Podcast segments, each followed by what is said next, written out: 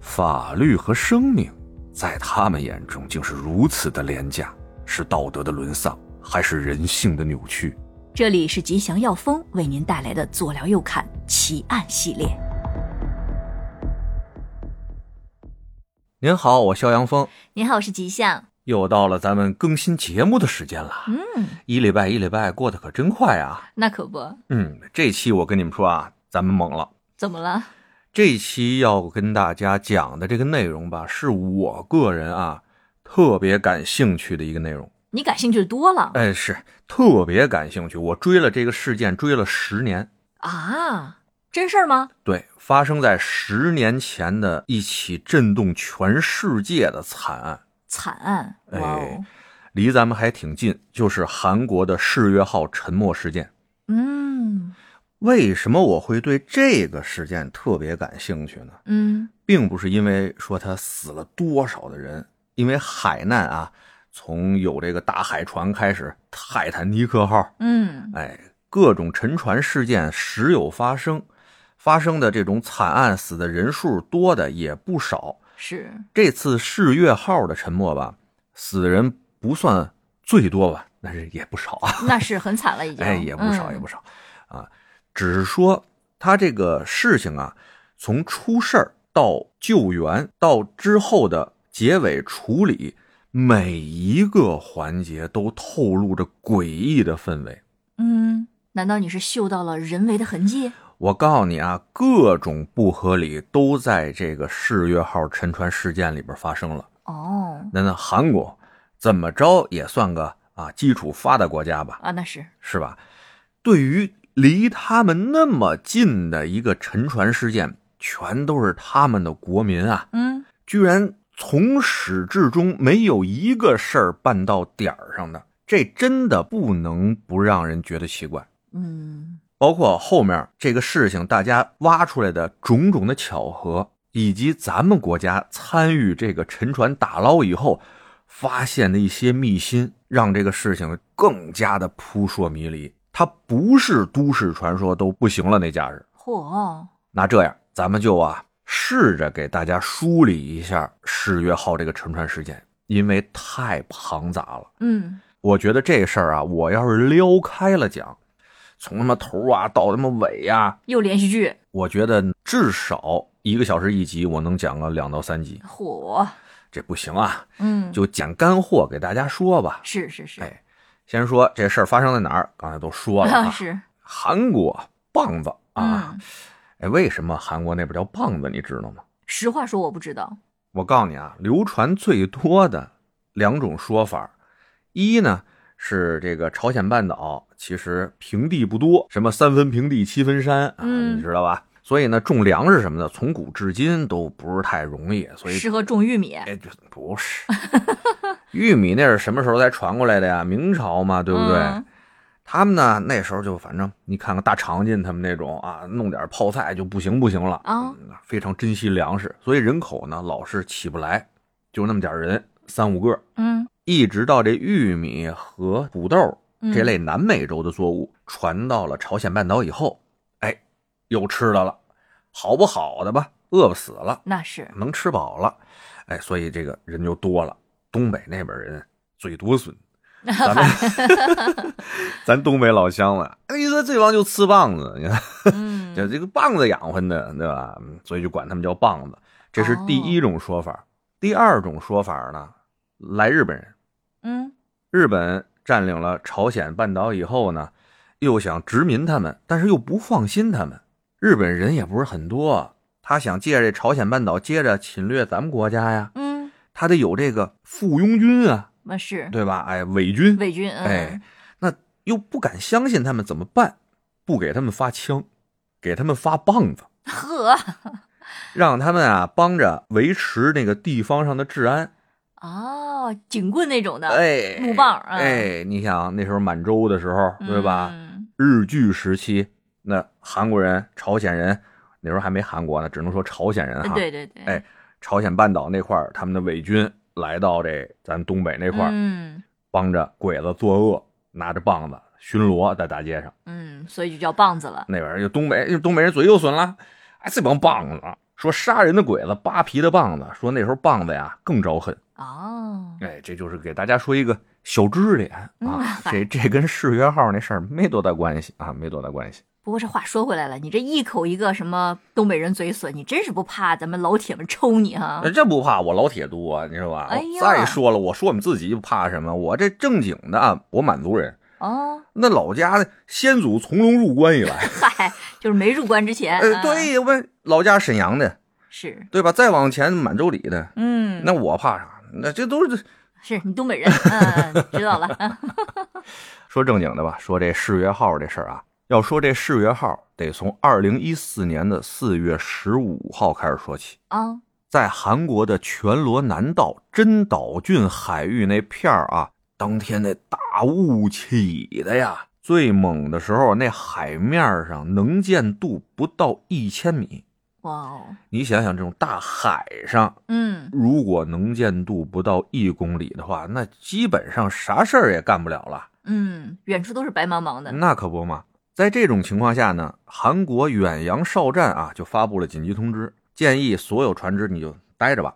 啊，哦，就不许就动弹了。哎，别出去了，这通知发的雾大危险，别走。哎哎，你看这呀，别走， 别走，哎，别走。就跟咱们那个高速一样，哎嗯如果是大雾也是不能再上了嘛，一样道理啊。对，一般的吧，你看在这海上，我跟你说，天上海上无小事儿。嗯，那是，一般给发出这种警告以后，大家都得哎掂量着。嗯，可是呢，就到了次日的凌晨啊，大雾还没散去的时候，所有船只都没出港，但有一艘啊装潢相当精良的客船，完全不顾警告，就急速驶出了港口，一头就杵在浓雾里边了。这艘船呢，就是我们今天的主角啊，世越号。哦，他图什么许呢？哎，人家给出来的交代是什么呀？这艘世越号啊，不光是一艘客船，同时它还装货。为了不耽误交货的日期啊，所以他们要冒着这种大雾的风险出航。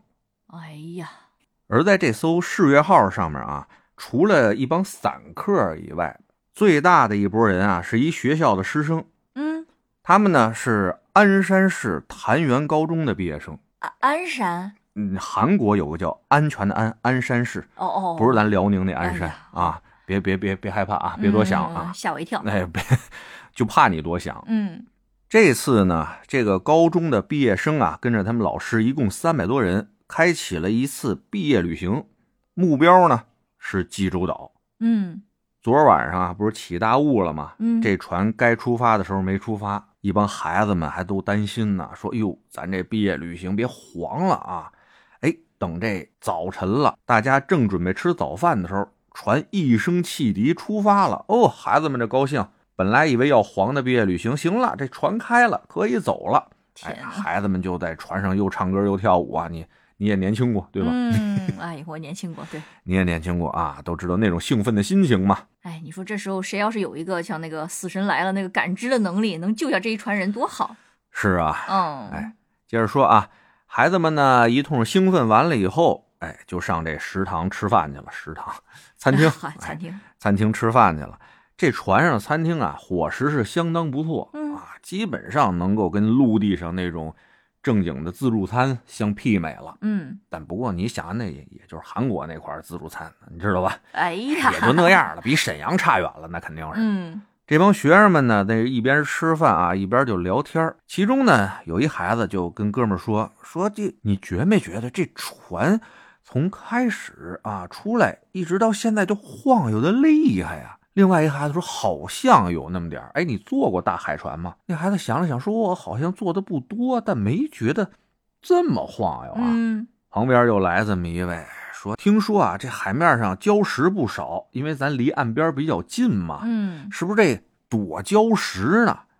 那个觉得船晃那孩子就说了：“这哎呦，躲礁石别撞上吧！”旁边人直接给一大逼兜，你知道呵吗？，说什么怪话啊？嗯，，乌鸦嘴，哎，乌鸦嘴，这礁石还撞，还撞冰山。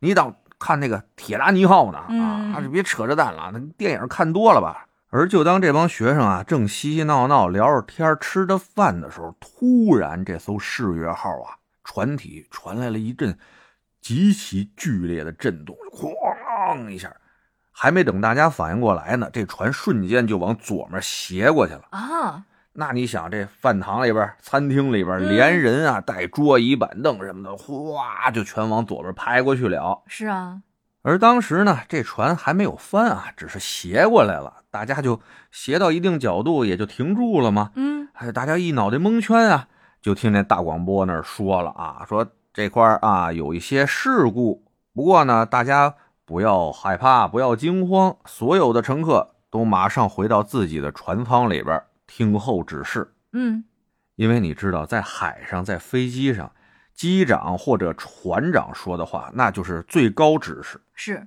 他负责着整个一家伙的人的嗯一家伙人的这个性命攸关啊。对对对，哎，老师听了广播里边船长这么说哈、就赶紧组织孩子们、组织学生们说啊，听船长的话啊，大家不要乱，有秩序的回到自己的舱室，把门关好啊，咱们看看下一步是什么样一个情况。嗯，而就在这个时候呢，其实世越号啊已经往左倾斜了将近五十度了。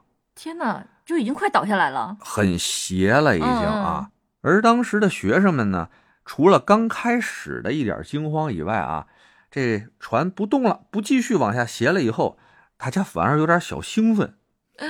你想啊，心真大呀十五六、十六七的孩子，大家都把这个事儿啊当做毕业旅行中的一个小插曲。毕竟啊，船上还那么多人呢，嗯，那么高级的一船，对吧？旁边儿也都是工作人员，又没什么风浪啊，什么事儿都没有，这船也不会继续往下倒了。哎，大家一边说说笑笑的，一边打打闹闹的，还有拍视频的，嚯，还有拍照的。而且他们知道啊，这个出事儿的地方，因为船没开出去多久嘛，嗯离着岸只有三海里，不到六公里啊。嗯，真有什么事儿，基本上一个电话啊，十几分钟、几十分钟，海警乱七八糟的警卫队一过来就都救走了。嗯，哎，如果真有事儿的话，大家都是这么认为的。后来呢，在网上还流传着一个当时啊，在这艘世越号上面后来去世的这么一个学生，在他们韩国当地的社交网站上面发的这么一段话，说：“人生总有磨难，杀不死我的，总会让我更强大。”致自己的毕业旅行。哦，当时其实大家都是这么一种心态啊，一直啊到这个船舱慢慢都已经开始进水了，底层的船舱大家已经看见往上咕嘟咕嘟咕嘟咕嘟冒了，哇开始已经，哎，孩子们才表示啊有点担心，纷纷的啊就是打电话，船舱里边有电话，嗯往工作人员那块儿打电话质询这个事儿怎么怎么一个情况啊。这个时候啊，喇叭里船长仍然不停的在说：“没事儿啊，这个事情大家一定要冷静，不要乱跑，在船舱里边待好，别出来。”那老师也只能听船长的嘛。是，哎，跟大家说了，说别动啊，别动，马上会有人来救咱们了，千万不要私自离船。太奇怪了，我觉得，哎，老师这话呢，还没说完多长时间呢，大家就听见啊，这船舱外面有那螺旋桨直升机的声儿。嗯老师，看看看看，来了啊，来了，来救救，援哎，来救咱们了。没想到呢，这直升机在这个沉船上面啊，呱啦呱啦的，他妈的转了有一会儿，不到二十分钟走了。嗯，他的确救人走了，但只救了当时世越号上那个船长、副船长，就是大副和二副，救了这么仨人走。啊，想想泰坦尼克号人家那船长是怎么着的是啊，啊？船不沉我不走，对吧？这么一大家子人就不管了，不管了，人就走了。第一批救的仨人就是那三个最高的这个船长、副船长。天哪，我觉得走之前你至少也说大家去想一些逃生的方法，我怎么样？他走的时候还用大喇叭继续反复的循环播放那个警告呢。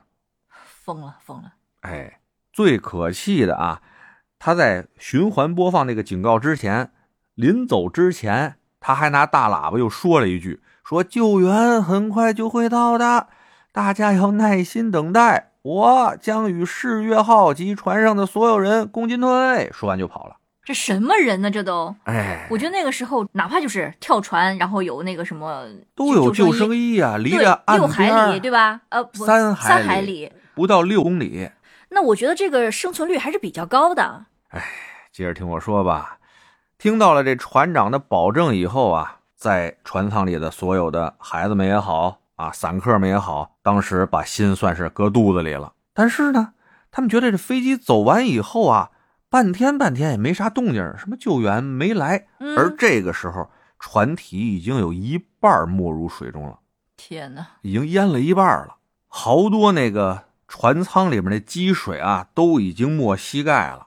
但孩子们还是挺听话的，啊，踏踏实实还在屋里待着呢。听着好心疼啊！哎，不久以后呢，大家又听见外面啊有那个机动艇的那种嘟嘟嘟嘟嘟嘟那种嗯快艇的声儿。大家说这回可算是来救咱们了吧？是啊，嘿，来的这几艘快艇把这世越号上面嗯，在甲板上的那些船员、又救走了，工作人员全给撤走了。哦，我无语了。嗯，就这三海里，就算是这个快艇不够，那来回也能带很多人走啊！接着往下听。而这个时候，船上的大喇叭还在放着“大家不要 动，全待在房间里”，就跟催命的咒语一样啊，就嗯是反复的播放。而这时候，有不少散客啊、成年人已经忍不住了，就不忍了，在仓房里边拿了那救生衣，嗯，开门人就出去了，在甲板上看着啊，旁边围了大概有那么几艘军舰。嗯，哎，就在这个快要沉没的世越号边上啊，有军舰在那儿待着，围着这世越号，他们就冲着那军舰上面呼救啊，啊救对啊命啊，救命啊！但军舰上面人看到他们以后，熟视无睹，没有进行任何的救援。我突然感觉他们是想弄死船上的谁吧？哼，看到呢，对军舰上面的呼救无果、不少人反正穿着救生衣呢嘛，扑跳通扑通都往海里边跳。但是啊，那海里边总归是大海嘛，你别看三海里，对吧？嗯那一望无际的，你知道往哪边游啊？那是，幸好啊，这个事儿其实当时发酵的已经比较厉害了，不少民间的组织也听说这事儿了，组织了很多的民间救援队，哦，渔船什么的。，哎，就过来救援啊。嗯嗯，刚救起没几个来，居然听见枪声了。韩国的军队、警察把这些救援队全部驱散，啊，说无关人员马上撤离，不准实施救援。当时这帮救援的这个民间救援的人都疯了，刚是啊救起没几个来，正准备继续救呢，军舰就开始紧缩这包围圈，把民间救援的这些船只就往外驱赶，甚至中间还有鸣枪示警的这么一个行为。天哪！就看着人命就在面前，你不能救，天哪！所以这些民间这些渔船啊、救援队也好，他们也着急啊。嗯，军舰围着世越号，外面围了一圈民间救援队和渔船，就眼睁睁地看着这个世越号啊，一点儿一点儿往下沉啊。这是大屠杀呀！而看到了军队的不作为以后啊，不少人都在往政府那边去反映，说你政府你得说是军队管管，赶紧他们救不救，不救我们好救什么的，嗯大家非常着急啊。但政府那块儿给出的答案是我们联系不上我们的总统朴槿惠女士，而联系不上总统，政府就不能发布什么救援啊，或者是对军队进行什么命令的这些行为。时间一直过了七个多小时，将近八个小时以后，这个朴槿惠才姗姗来迟，干嘛去了？睡着了？出现在了公众面前啊。嗯，而他出现在公众面前办的第一个事儿，不是说马上组织救援啊，马上怎么怎么着，不是上来就好像发布祷告文那样啊，说了一段话，这段话到后来让人细思极恐啊。嗯，人家对着媒体就说了，学生们的牺牲有崇高的意义，他们为大韩民国创造了重生的机会。哎，这个话太诡异了。很诡异，为什么要用牺牲？而且，他们创造怎么就说创造了重生的机会？对，这个太诡异了。是，哎，要知道啊，当时这个船虽然已经完全沉下去了，但你知道这个船舱里密闭的船舱里边还是有空气存在的。那是，哪怕这个时候啊，全力组织救援，以韩国的能力来说，还是能救起不少人的。包括水面上一定还会有很多人。是的，我就想知道那些自己自救的那哎些人，跳海里那些人，嗯。军舰不会是把他们在击毙吧？好像没说出过这事儿。但是这个事情呢，这个灾难最后造成了四百七十六名乘客里边有三百零四人遇难，一百四十二人受伤，还有八个失踪的。也就是说，活了一百四十二人。哦，这一百多人包括了就是船长那些人吧？对，嗯，啊，对对对。而随着这个事件的不断的发酵啊，好多的细节也不断的浮出了水面。嗯，哎呦，每个细节里边都透露着那些诡异和阴谋的味道。嗯，咱一条条的给他们盘一盘哈。首先就说他这船名啊，嗯，从这个世越号出事儿之前，甭管是从它的韩文的音译，还是从英文的啊、呃单词，都翻译成岁月号。这个名儿没毛病啊，嗯有岁月这词儿啊。但出事儿以后啊，他们这块儿给出的通告上面突然新造了一个词儿，就是世越号。专门还给他命了个名。哎，不叫岁月号了，人说我们这船叫世越号。那世越号里边就有很多的宗教色彩在里边了啊，嗯，什么超脱凡世、重生这种事情啊，就在里边了。哦，不是说大家顾名思义的那么给人家揣测，是因为啊，这个船的船东啊，他就是韩国当地的一个大邪教头子。邪教头子。嗯，他们那个邪教的名字叫做救援派。嗯，韩国那个邪教吧，它它就邪乎到什么程度，你知道吗？嗯，基本上啊，是以天主教、基督教为基础，但是呢，又糅合了韩国当地的啊、朝鲜的传统的一些宗教，还有佛教、道教的教义啊，就混杂在一块儿。哦，哎，就反正要多邪有多邪。人家正统的基督教管这叫什么，你知道吗？嗯叫异端。嗯嗯，是，基督教那边说有两个异字儿啊，第一个异字儿是异教徒，嗯异教徒那打打或者还能贸易，这都没问题。但是他们对异端，我跟你说，那就不死不休啊，哇哦，人根本不认你，你知道吗？你异端是在我们宗教体系内要推翻我们宗教本来秉承的一些东西，那我不弄死你，弄死谁呀、你嗯，没听过异端都是被烧死的吗？那挖心挖肺的那种哎啊，呀，像布鲁诺布大爷那样的，嗯，哎，呀，那烧死可惨了。啊那是，按那时候那规矩，这帮韩国的所有那帮教主都应该给烧死。我呵，这真不是开玩笑，我跟你说啊，你可能不太了解啊，韩国这块的邪教这种玩意儿到了什么地步，你都不知道吧？我告诉你啊，全世界最横的邪教屋子就在韩国。他们那么点儿人，哎，你就说吧，他们这号称那个这种邪教徒，你知道敢上哪儿吗？敢上人穆斯林那块儿中东那块儿传教去，嗯传天主教，传他们所谓的啊自己信的那种所谓的天主教和基督教去，天啊，不会被打死吗？打死的人多了，那一个剁成馅儿了都已经，哇哦你知道吗？啊，就可惨可惨了，而且很多啊，从上到下好像是被财阀控制的。嗯其实很多人都说都是被邪教控制的，但我分析啊，不知道是邪教控制财阀，还是财阀控制邪教，不好说这事儿。我跟你说啊，啊，鸡跟蛋的关系，哎，再加上政府和权力这仨啊，三足鼎立统治着韩国那个现在这么个嗯国家，你知道吧？哎，说回来，世越号这个船东就是当时一个叫救援派的教主，叫于炳彦啊。嗯，听着名字还挺正能量的，啊，救援派是吧？嗯、好像要拯救世人似的。哪个邪教也不把自己叫成什么龌龊派 嗨什，么杀人不眨眼教什么的，嗯邪教、魔教，这就不讲那个人名字嗯还是要伪光正，那肯定的啊，都得戴这种面具嘛。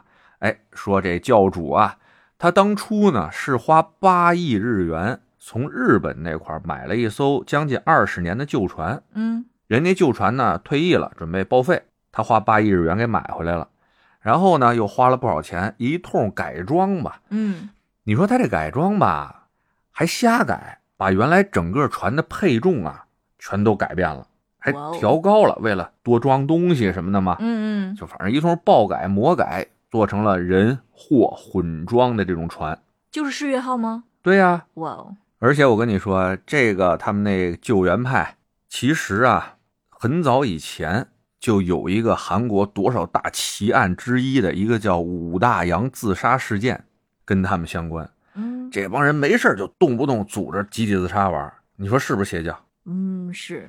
听你这么一说呀，我就感觉像这个世越号，该不会是一种献祭之类的这种？这个说法儿是甚嚣尘上。嗯，哎，完事儿以后，我跟你说啊，主要今天咱们就讲讲有没有可能是这个，嗯好多的证据都指向这方向啊，啊。有机会咱再给大家讲这武德阳自杀事件，那老惨了。哎呀，这哎呀，真的真的跟你说啊，我觉得啊，韩国和日本的这些奇案，咱们讲的，尤其是韩国的，相对比较少。啊是，我就觉得啊，他们那块儿的这些案件，很多都透着那种特邪性的感觉，嗯你知道吧？就不像咱们这儿这个动不动就哎乒乓五四就完事儿了，他们那个老有一种那种就是让人揪着的那种感觉在里边儿，就是这事儿他妈的那么邪性啊诡异哈。啊，就极其的诡异，就不理解那种，就比如十月号这种事情啊。啊，是，哎，接着往下讲，说这于炳燕买了艘破船进行魔改以后，接着干活了吗？啊，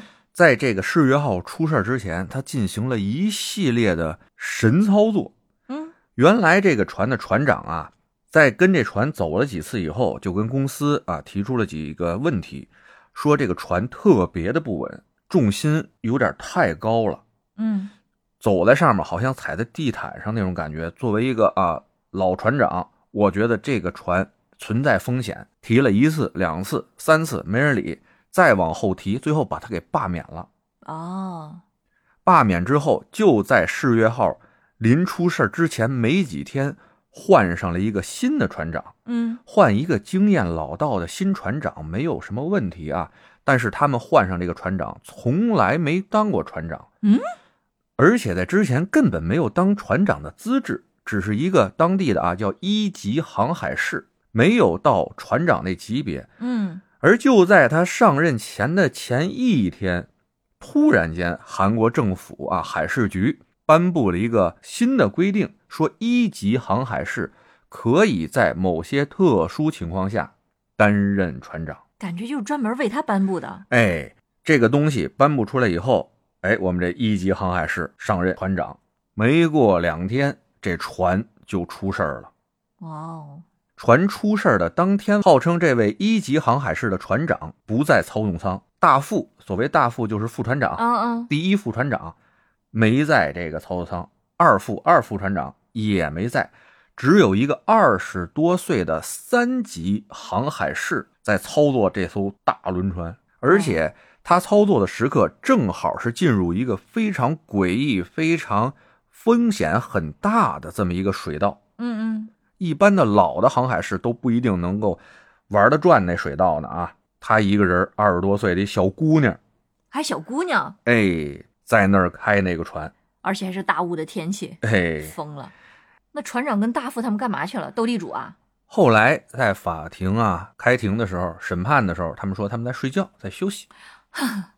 嗯，大白天的，哎，这个开船的小姑娘呢，啊，在那儿开着船，不知道因为什么原因，突然啊，就是来个左满舵，并且把左侧的锚下到水里。这也就是说，之前说的，再往左侧急翻，嗯，光转弯不一定能翻那么利索，把锚再下去，这个操作就想恨这船不翻一样，你觉没觉得是，啊？就这么一个操作，反正这些人啊，船员啊么船长啊，航海士全活着呢，嗯，全让人给救出来了。是啊，哎，这是船员这块的事儿吧？然后就是这船上的配重，号称呢这个船最多啊，除了人以外能装九百吨的货物，嗯，结果呢，他们装了两千多吨，超载了一千一百多吨。那我就不理解了。如果是说咱们往那个献祭的方向去想啊，嗯他装那么多货干嘛呀？翻船啊，就为了翻船？那你你不弄好了不翻吗？哎呀，就也是，反正就是作，一通嗯作哈。哎，这些东西都在后来被爆出来以后嘛，那韩国民众对这个那船东船主嗯，啊，那老板叫于炳彦，那恨之入骨啊。那肯定，警方呢也表示要把这于炳彦给逮起来。没想到这老登啊，提前知道信儿以后跑了。嗯，哎，找不着了。警方说我们就逮他，我们一定要把他逮着。而就在两个月之后啊，在一小树林儿里边发现这老登了。而这小树林儿在哪儿呢？就在这老登他们家后面，啊，自己家别墅后面那小树林儿里边逮了俩月啊，告没逮着人。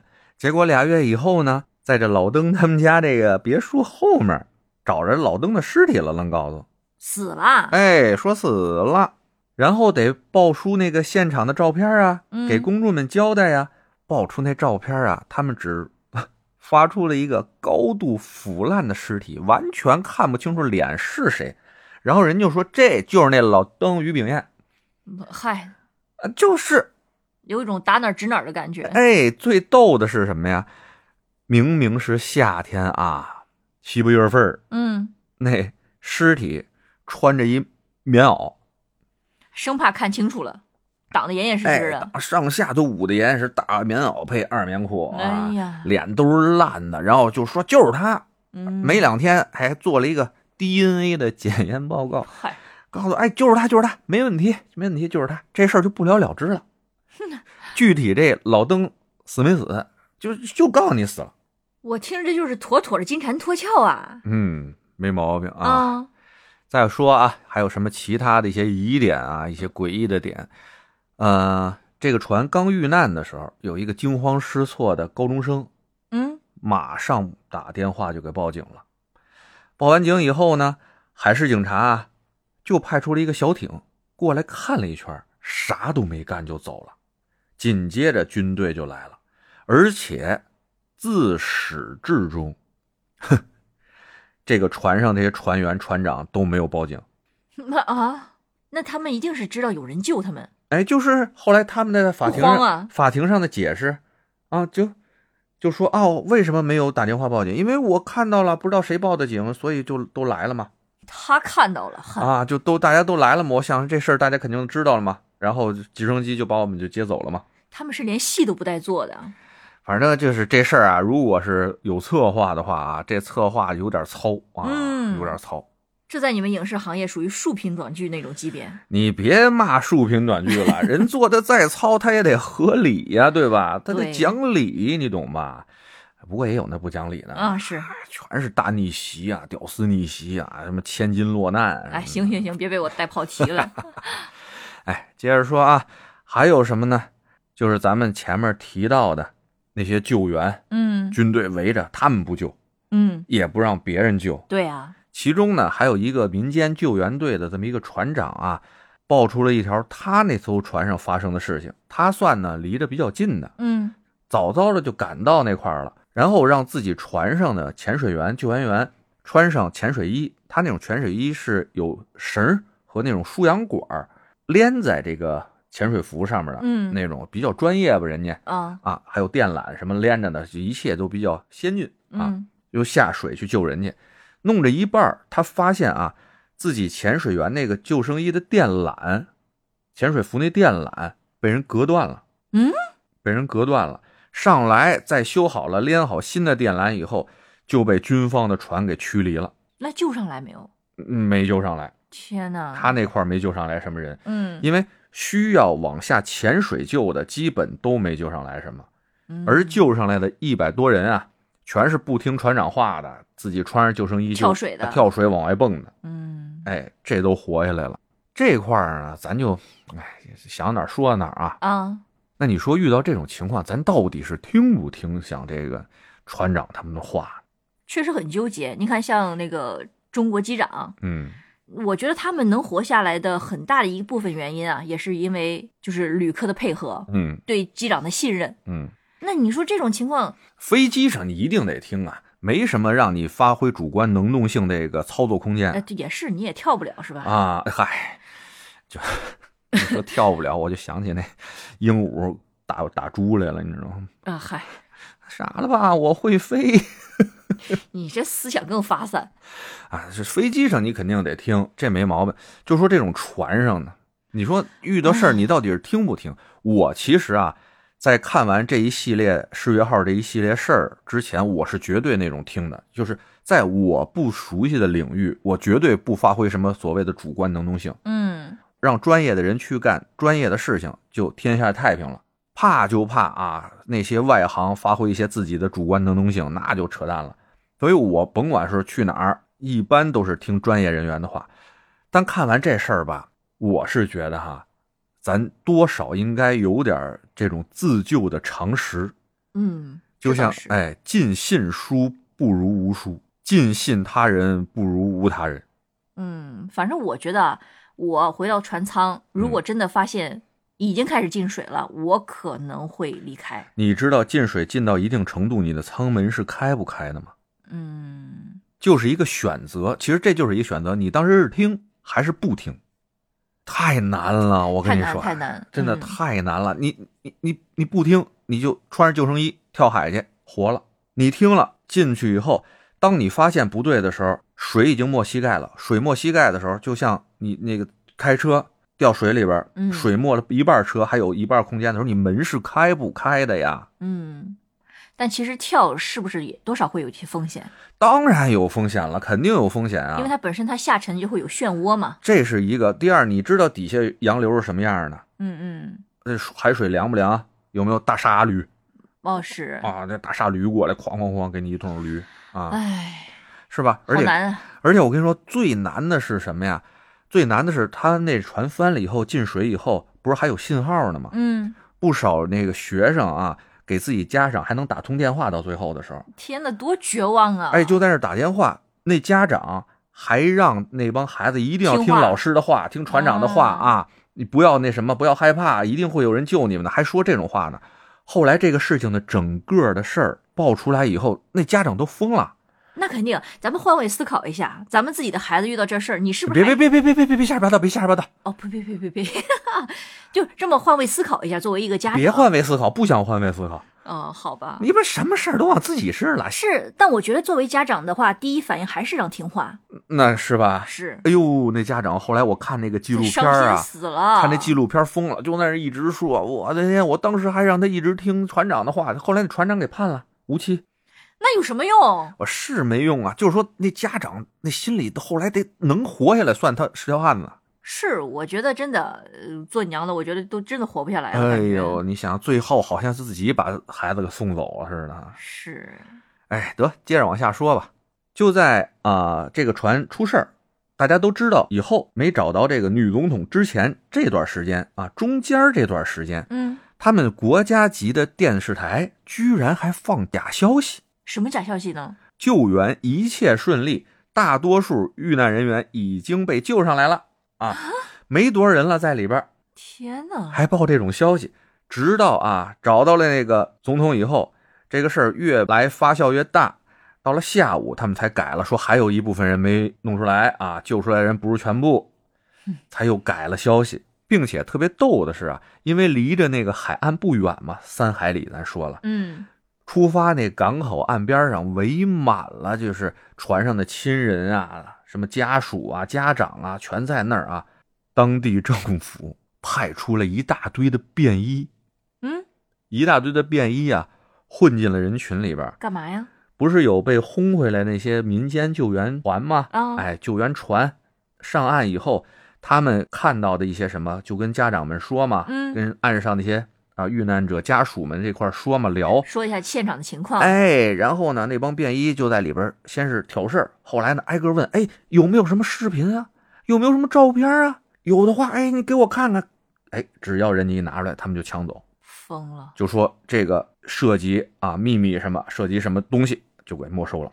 真的是国家级的一个阴谋啊，你看，你都给定了性了是吧？嗯，而就像你猜测的一样啊，国家级的阴谋从哪儿来的？这就不能不说到他们当时那位女总统朴槿惠了。嗯，这事儿一出来，当时就有人说哈、这事儿是当时的韩国总统朴槿惠为了复活一个男人而做的献祭。什么男人啊？哎呦，这男人跟你说啊，深了去了。嗯这男的呢叫崔泰敏啊，他呢其实原来是朴槿惠他爸老朴的朋友，嗯老朴原来不是也是总统嘛，嗯，哎，是这位的朋友，人家呢就结合了基督教和古佛教，创立了一个叫做永生教的这么一个教派，自己呢号称教主啊，说自己能够永生不死，只要信我能得永生。哎，听到了吧？永生啊，嗯他不应该叫崔泰敏，他应该叫崔泰春。哎呀，哎呀， 哎呀，哎，就把这个教派啊弄起来以后，在短短的一段时间啊，那教徒就嗨了去了，遍布整个韩国呀。嗯，这个后面没有当总统那老朴的关系，你信吗？嗯，就像你刚才说的，这几个什么政治啊、财阀呀、跟这种邪教都是相辅相成的。对，大家都得勾着，这样嗯才能夺权，才能发财呀、是，对吧？哎，他呢跟老朴关系好啊，深受老朴的信任，这个很好就理解啊。嗯但是他怎么又深受朴槿惠的信任啊？甚至很多人啊，就是那种野史也好，一些啊传的小道消息也好，号称啊他还是，哎，跟朴槿惠有点那种男女的关系，天哪，他们俩年纪差很多哎吧，？亦师亦友，亦情亦父的那种。哎呀，他自己就说了，说我和朴槿惠啊是精神上的夫妻，那家伙是一个男的是是是，和一个女的，理解。在大众面前都说出来是精神上的夫妻了，那门儿一关帘儿一拉呢，嗯，是，是吧？不是咱心脏吧？嗯一正常人都应该往那儿想吧，是，是吧？哎，这话能瞎说八道吗？嗯，这那不他能瞎说八道。那他后来怎么死的呢？你先别说死，他怎么获得这朴槿惠的信任，我们还没跟你说呢。哦哦，就特别逗啊，特别逗。朴槿惠的母亲啊，当初因为政治原因遭到了刺杀，嗯而年幼的朴槿惠呢，也不能说多年幼，年轻的朴槿惠呢，就非常伤心啊，很怀念母亲。而这位啊，这位崔泰敏嗯就找到了朴槿惠啊，说你爸呀，让我来劝劝你。我呢，也不知道该怎么劝。这样吧，我让你妈来劝你吧。哦，哎，朴槿惠说：“那不在了呀，要不然我也不至于伤心啊。”哎，这崔泰敏老崔说：“没问题啊，你等着。”就开始啊，在那儿做法，啊，就哎有点像东北跳跳绳儿那意思，嗯嗯，啊哇哇一会儿，哎，朴槿惠的妈就那意思上身儿了上身儿了，嗯哎呦，就开始换了一个声音，啊，换了一个中年中老年吧，嗯妇女的声音，跟这朴槿惠在那儿开始对话了。嗯，而且啊，这朴槿惠问什么，嘿，还都能答。哦，哎，答案都能答明白了，这朴槿惠就真信这崔泰敏了啊，嗯哎就是不行了，以后就就什么都信他，都听他的了。然后呢，就开始配合着，哎，大家挣钱吧。但是啊，时间到了一九九四年的时候，号称永生不死的这崔泰敏啊，哎，嗝屁了，怎么死的呢？就不知道病死的还是怎么着，反正、哦，哎就死了。那他们这个教还有啥好信的呢？哎，人死之前人说了，我能转世啊。哎 呀，耶稣他老人家能复活，我也能复活呀！嗯啊，说二十年后啊，我必然复活。嚯哎，而且呢，在我走的这段时间里啊，这二十年啊，我闺女崔顺实将继承我的所有神力，大家一定要好好辅佐我闺女。二十年后，等老爷们儿我重新复活，再带领你们，我们统治全宇宙。天哪，这还世袭呢！哎，世袭啊！哎呀，而他也把朴槿惠叫到了这个病床边上啊，跟说小朴啊，你看你跟顺实啊，这个两个姐妹哈，一定要好好合作啊！等我二十年，二十年后啊，一定啊会复活来找你们啊，帮助你们成就一番事业。嗯，说完了，嗷哦一声就死了。还嗷一声，哎，一九九四年，这个老崔嗝儿的屁。嗯，二零一四年四月号出的事儿，整整二十年。嗯，而且啊，朴槿惠在出事儿之后有七个小时音信皆无，很多人都说她用这七个小时在跟崔顺实一起啊，在做邪教的复活仪式。天哪！虽然我觉得有点扯，但是我觉得还是有点可能性的。有点扯是吧？嗯好嘞，那我告诉你啊，这个船上的大多数被救出来的船员都是这个永生教的教徒，你会怎么想？啊，包括这个后来被换上去的一级航海师的代理船长。那这就更确定是个阴谋了。哎呀，你想想，百分之八十的被救出来的船员全是这永生教的，嗯嗯嗯，这话还咋说呢？是，但是啊，没有证据，没有证据，你光猜不行啊。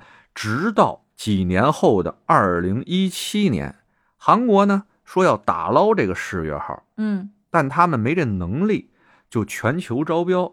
最后，我国这块的打捞局五亿中标了。嗯嗯，而说实话啊，这帮棒子挺不仁义的，给的好多的资料啊，全是假的，就包括海底海床那种状况，包括这个船上的剩余啊、燃料的这种分量，嗯，还有就是啊上面货物的具体的位置和重量，全给的是假的。但是咱们呢，五亿就把这活儿给接了，最后打捞上来花了十六亿，亏了。啊，嗯。被摆了一道，最主要这帮棒子觉得自己花了钱了，就是上帝了，你知道吗？然后提各种要求，说这船出水的姿态要什么样的啊，疯了要什么姿势。他们说啊，希望这个船出水的时候是怎么沉下去的，怎么出来的啊，要还原一个这个沉没的这么一个状态，以便他们调查。这个啊，都是那些商业方面的事儿。嗯而我们主要要说的就是这艘船被咱们打捞出来以后，在船上除了人类的尸骸、嗯原来的货物，还有七七八八一些应该在船上的东西以外，还发现了很多本不应该在船上的一些东西，什么呀？整只的鸡、猪、牛、羊的尸骨。那个会不会是做饭的食材？做菜的人家搁上去的都是半成品，要不然也是切好了。你活鸡、活猪、活对牛、呀活羊往上送吗？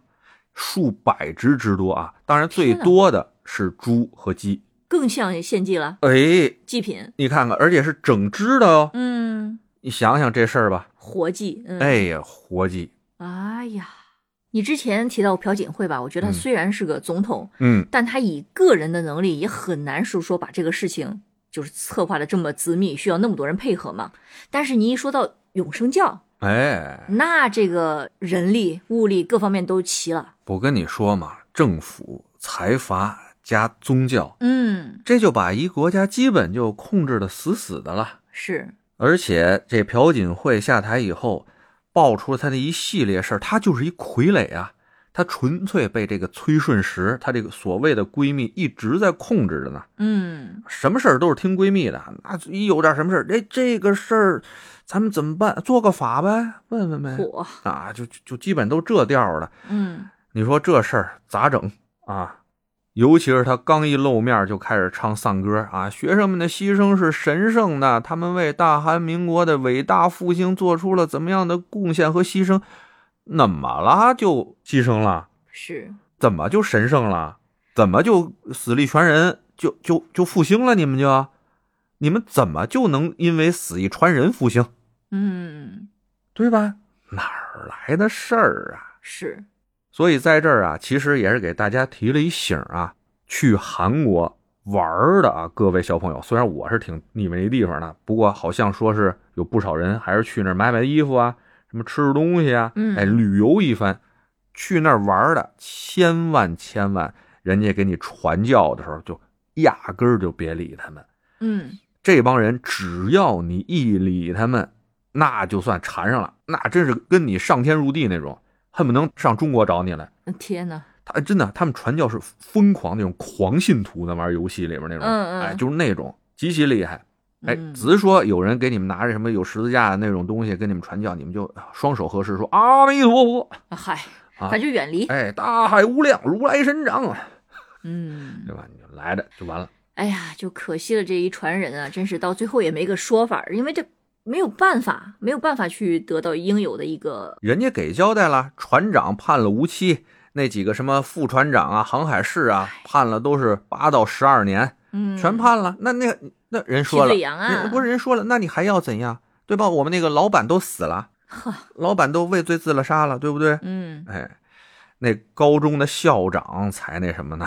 那 嗯也、也自杀了哎呀，那是在学校待着呢，那，哎呀，觉得每天都有冤魂来找他， 说没隔两年自杀了也，说人招谁惹谁了。嗯行了，今儿讲的这些呢，就是我能找到的啊，世越号的一些信息，嗯因为正好到今年嘛，二四年十周年，在这十年里边啊，是有不断的一些新鲜的事儿啊给爆出来，新鲜的细节、新鲜的猜测啊，在网上流传出来。嗯，不知道您看没看过这世越号的什么其他一些版本，或者是更血腥暴力啊、嗯更诡异的一些版本，咱们可以在评论区里边聊一聊哈。是另外呢，也是想听取一些大家的意见啊，就像韩国、日本这些带有那种邪性色彩的这种案件，大家喜不喜欢听？嗯如果喜欢听的话呢，你们就在评论区里边打上想听，哎，我就知道以后这种哎可以安排上，是是是，要不然对吧？也不知道大家想听什么，只能按我个人的兴趣嗯拿起什么给大家讲，不知道大家合不合口，是不是？是我哎们也希望得到大家更多的反馈嘛。还是那句话啊，左聊右侃，咱自己家节目，大家都是自己人，想听什么、您说话，我们给您学嘛去，是好吧？哎，最后啊，什么月票啊、点赞啊、评论啊，该来都来哈，再要一轮哎，哈再要一轮，老怕你们忘，对吧？嗯都听到这儿了，该点赞点赞，该关注关注，嗯，谢谢您呢。哎，谢谢您了啊，那今儿就这吧，咱下周再见。嗯，下周见，